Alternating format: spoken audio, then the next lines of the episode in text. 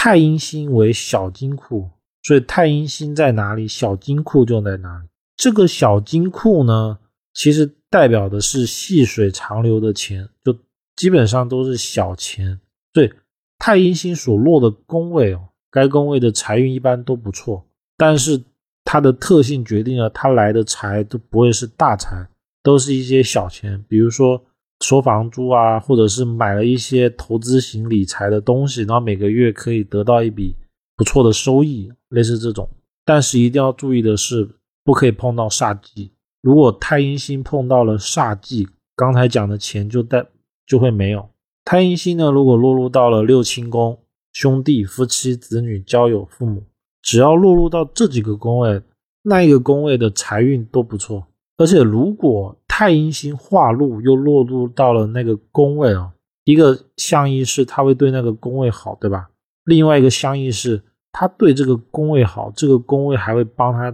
生钱过来，就比如说太阴星化禄在子女宫的，他会对小孩好，对小孩好以外呢，小孩在有经济能力的时候，他会把这个钱反哺过来。包括说在夫妻宫，夫妻宫如果他对配偶好，配偶也会想办法，只要条件允许的话，他会把这笔钱连本带利的再反补回给命主。如果是命宫三方有太阴星呢，命宫三方。命宫、财宫、事业宫，一般来说都会代表当事人有小金库，财运不错，而且容易从事的行业或者赚的钱呢，会是细水长流的小钱。就比如说稳定的公务员啊，或者是一些投资理财型的钱。其实我看最多的是买房收租，只要太阴星在命宫或者财宫的，只要条件允许，他很容易会喜欢买房子。太阴星如果落入到了极恶宫呢，代表的是肾脏、眼睛会比较不好，